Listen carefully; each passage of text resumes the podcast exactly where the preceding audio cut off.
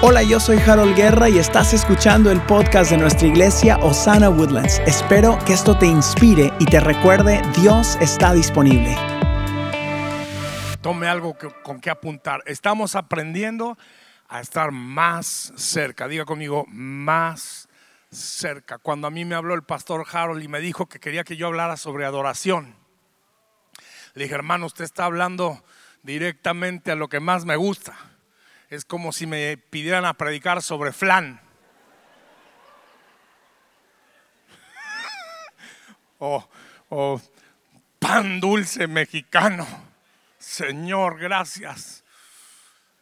Me dieron en mi mero mole, decimos en México, cuando me preguntó que yo les predicara sobre la adoración. Cuando yo era niño, hace muchos años atrás, mi papá nos invitaba a ir con él, a mis hermanos y a mí, a sus quehaceres. Y cuando nosotros le preguntábamos, ¿y a dónde vas a ir? La pregunta nuestra iba dirigida al hecho de que muchas veces cuando mi papá iba al banco, al correo, a la ferretería, pasaba por un lugar que allá en la ciudad de Durango, donde yo crecí, hay que se llama Helados Canín. Es el mejor helado en el mundo y sus alrededores. Y cuando pasábamos por ahí, nos compraba mi papá un pequeño helado que tenía fresas y le ponían crema. Ay, hermano, ya estoy distraído de mi predicación. Y cuando le preguntábamos a dónde ibas, mi papá rescindía la invitación. Dice, no, mejor quedes en la casa. Yo nunca entendí, Pastor Jairo, por qué mi papá rescindía la invitación. Hasta años después entendí, lo que él deseaba era que uno quisiera acompañarlo. Nada más porque nos había hecho la invitación. Mu- Muchas veces Dios nos está invitando, mi hijo, ¿me quieres acompañar? Y nosotros pues ¿a dónde vas? Y el Señor dice, no, mejor sabes que ahí te esperas. Cuando quieras acompañarme solamente por acompañarme, me vas a acompañar. Pero mientras estés interesado en pasar por alguna heladería por ahí y me quieres acompañar por interés propio, no funciona así, amigos. Dios desea estar con gente que desea estar con Él. Por eso sé que ustedes le caen muy bien a Dios, porque esta mañana usted se levantó, se bañó, eso esperemos, se vistió, se puso desodorante, se vino para estar con Dios. Y Dios dice, esta es mi gente, porque eligió estar conmigo. Dios desea pasar tiempo con su gente. Yo nunca entendí, pero mi papá lo que deseaba era pasar tiempo. Si de repente ahí de pasada llegábamos a la heladería, pues qué bueno, pero lo que él deseaba es que nosotros tuviéramos comunión con él.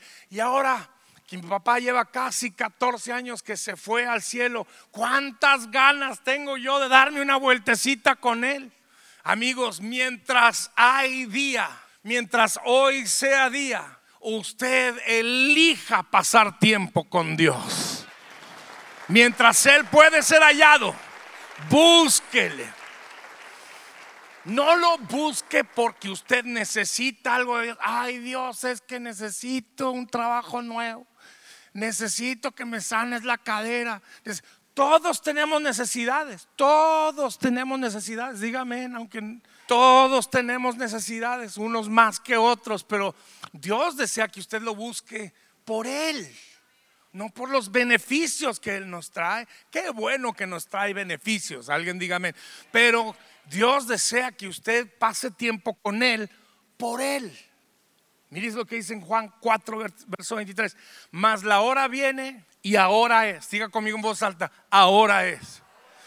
Cuando los verdaderos adoradores adorarán al Padre en espíritu y verdad, porque también el Padre tales adoradores, digan esta palabra conmigo, busca. Dios te está buscando. Dios está buscando adoradores. Dios está buscando quien le adore en espíritu y en verdad. Yo estaba reflexionando esta mañana al repasar mis notas. Ese versículo yo lo, lo leí, cambió mi vida cuando yo tenía 17 años. 17 eso hace 39 años atrás, señoras y señores. Tengo 55, no que es 39, son 40 años atrás, es que acabo de cumplir años. 57 años tengo ahora. Hace 40 años que leí este versículo y sigue diciendo lo mismo hoy que hace 40 años. Quiere decir que Dios sigue buscando adoradores hoy igual que siempre. Encontrará alguien acá en Osana Woodlands que diga, Señor, yo quiero ser un adorador. Alguien allá atrás, de este lado, alguien que diga, yo quiero ser adorador. Señor, encuéntrame a mí. Y entonces la pregunta hoy es, ¿cómo llegamos a ser ese adorador que el Padre busca? ¿Cómo llegamos a ser ese adorador que el Padre? Voy a pedir que apunten. ¿Listos? ¿Por qué? Porque les voy a dar tres principios sencillos de cómo usted puede llegar a ser un adorador. ¿Están listos? ¿Listos? A la una, a las dos, a la tres, número uno. La palabra es esta elige pasar tiempo con Dios. Elige pasar tiempo con Dios. El primer paso para llegar a ser un adorador es que usted tiene que tomar esa elección. Usted lo tiene que decidir. Nadie puede decidir por usted. El Señor no lo empuja a usted. Él hace una invitación. ¿Alguien quiere aceptar la invitación del Señor? Él está diciendo, yo ando buscando adoradores acá en Woodlands. Habrá alguien que diga, Señor, acá estoy yo, no busques más. Pero es una elección.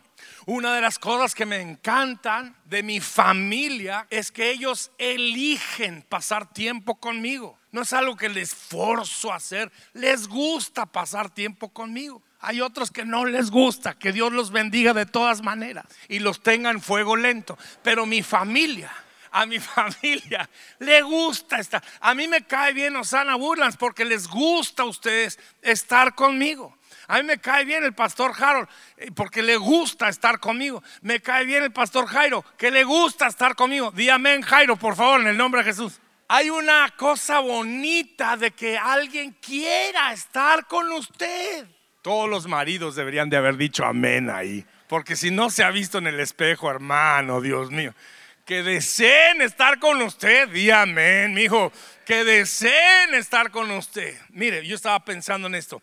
Sí, como todos ustedes saben, yo viajo por América Latina y, canto y doy conciertos. Y entonces estaba yo pensando ayer que si yo llego a una ciudad un día, por ejemplo, ahora en, estos días voy a ir a, a, cantar a la ciudad de Mendoza, Argentina. Ok, si yo llego a Mendoza pero no hay ningún otro concierto pasando en ese día, en esa ciudad. Van a haber personas que van a ir al concierto de Marcos Witt. Van a ir algunos por curiosos. Alguien les platicó o vieron algún video en YouTube o me escucharon en Spotify. O, en los diferentes lugares donde, y por curiosos, y porque alguien les dijo que yo era ecuménico, y porque alguien les dijo, no sé qué tantas barbaridades dicen de uno. Y entonces van a ir unos por curiosos. A ese concierto van a ir otros por obligados. La mamá los obligó. La esposa los obligó. Yo siempre los reconozco porque están ahí parados así. Estoy acá porque mi mamá me dijo que tenía que venir. ¿Por qué? Porque como usted lo sabe, después de tantos años de cantar, lo que me pasa a mí en todos lados es que la gente dice, disculpe, ¿usted es Marcos Witt? Y yo les digo, sí, me dicen, qué gusto conocerle. O usted es el cantante preferido de mi abuela. me está pasando más y más, Jairo.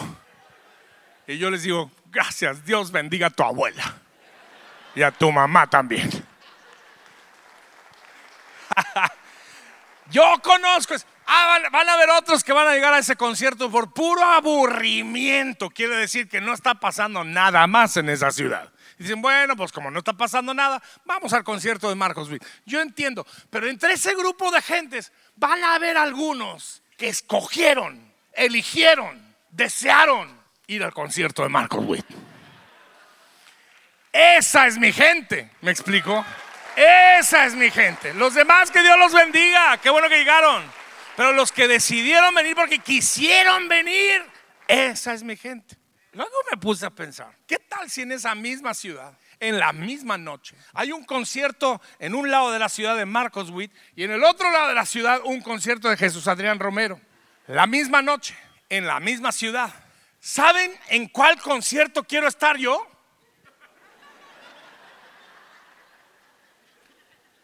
En el de Marcos Witt. Porque esa noche los que eligieron ir a estar conmigo es porque me quieren.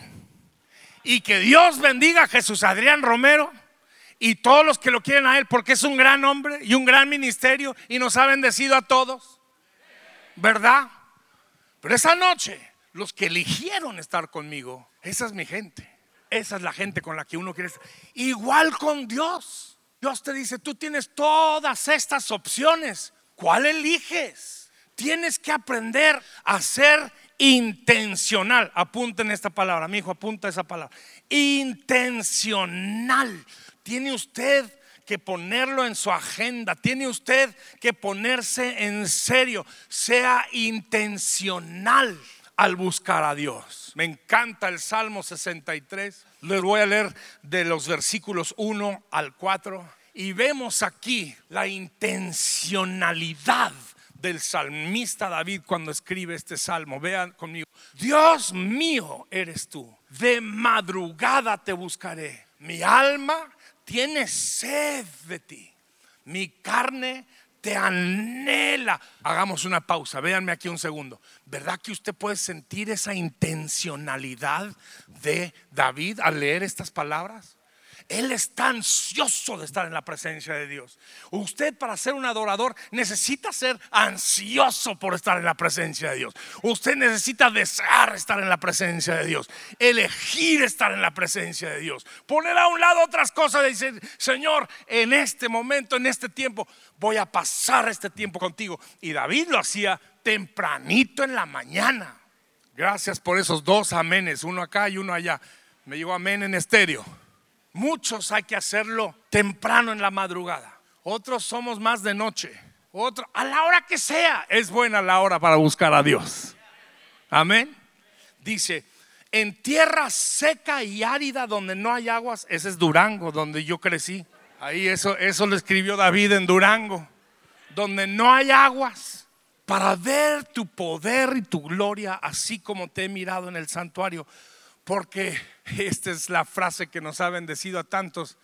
Y aquí se encuentra en el Salmo 63, porque mejor es tu misericordia que la vida misma.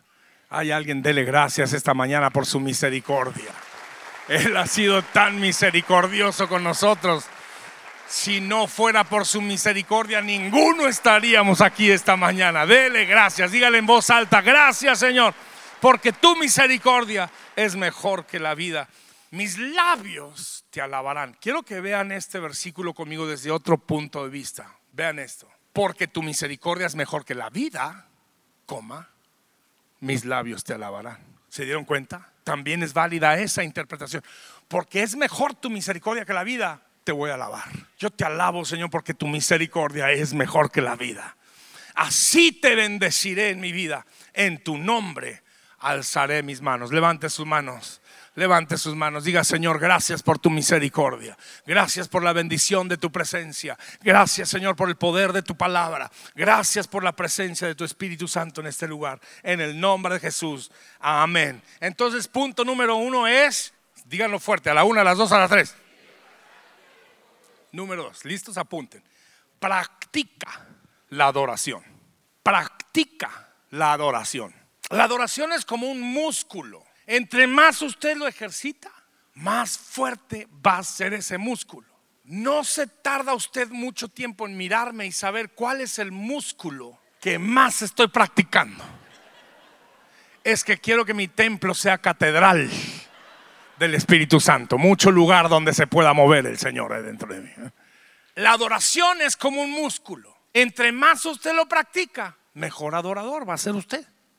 Muchos quieren ser adoradores, pero no lo practican. Cuando yo tenía ocho años de edad, mi mamá nos obligó a estudiar el piano. En mi casa no era opción. Si usted quería comer, tenía que tocar el piano. No le estoy, no le estoy bromeando. Vivíamos bajo la ley y no la gracia. En cuanto se refería al piano. Y entonces todos los días mi mamá me hacía pasar media hora en el piano, todos los días practicando, practicando, practicando escalas, arpegios, Hanon, Cherny, Thompson, Mozart, Bach, todas las tardes antes de salir a jugar. Media hora, media hora, media hora. ¿Cuántas gracias le doy a Dios que mi mamá me insistió que tocara el piano? Usted también debería darle gracias. ¿Por qué? Porque por esa insistencia nacieron muchas canciones que me han bendecido a mí y ojalá usted también. Si ella no hubiera insistido, mire nada más. Si no hubiera insistido, no tendríamos la canción Renuévame, ni Enciende una luz, ni Dios de pactos, ni gracias, ni temprano yo te buscaré. Y la lista es larga. Gracias que ella insistió.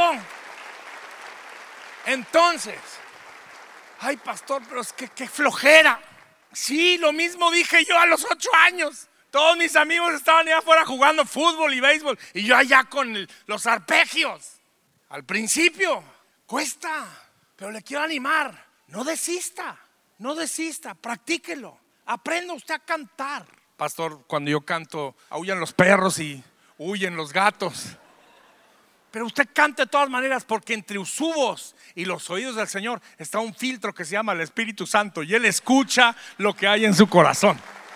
Gracias a Dios que Él no oye esa voz que usted tiene.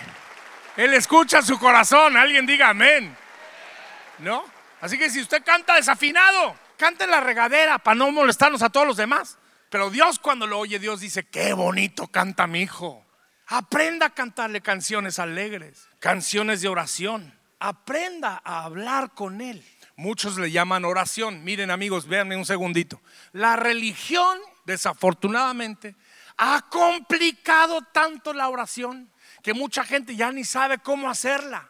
Les han puesto una cantidad de fórmulas y palabras. No, amigos, es tan sencillo como esto. Hable con Dios. Yo tenía un amigo cuando yo tenía 17, 18 años, se llamaba Toño, y él hablaba así, Chuy, le hablaba así a Jesús. ¿Qué onda, San Chuy? Le decía, tengo una bronca, necesito que me hagas un paro. ¿Qué onda? ¿Me vas a echar la mano o qué? Así le hablaba a Dios. Le pregunto, ¿usted cree que Dios no sabía lo que quería decir Toño? Claro que Dios lo sabía. Dios también habla caló, Dios habla español, habla pocho, Gloria a Dios para algunos de ustedes que Dios habla pocho y chicano, ¿ah? Porque, Señor, help me. I need a mano. Qué bueno que Dios habla pocho. Aleluya. Usted hable con Dios. Wait a minute. Aprenda a hablar con Dios. Aprenda a arrodillarse hay algo bien especial. Ay, a ver si me voy a poder levantar después.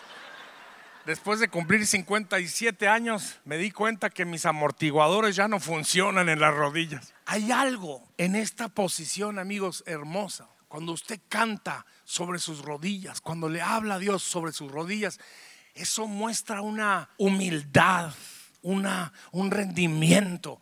Practíquelo. Entre más lo practica, más fácil se le va a hacer.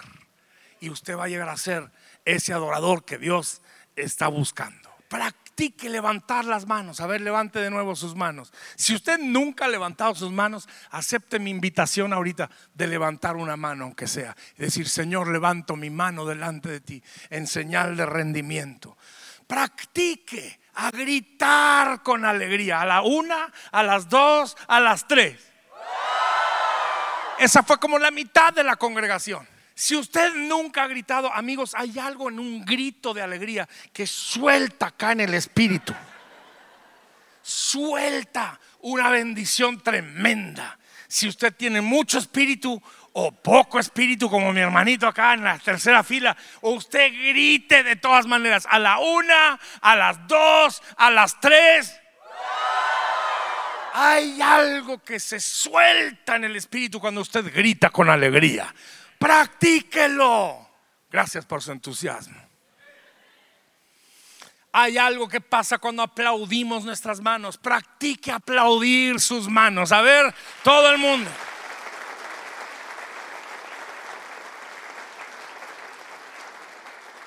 Y lea la palabra de Dios.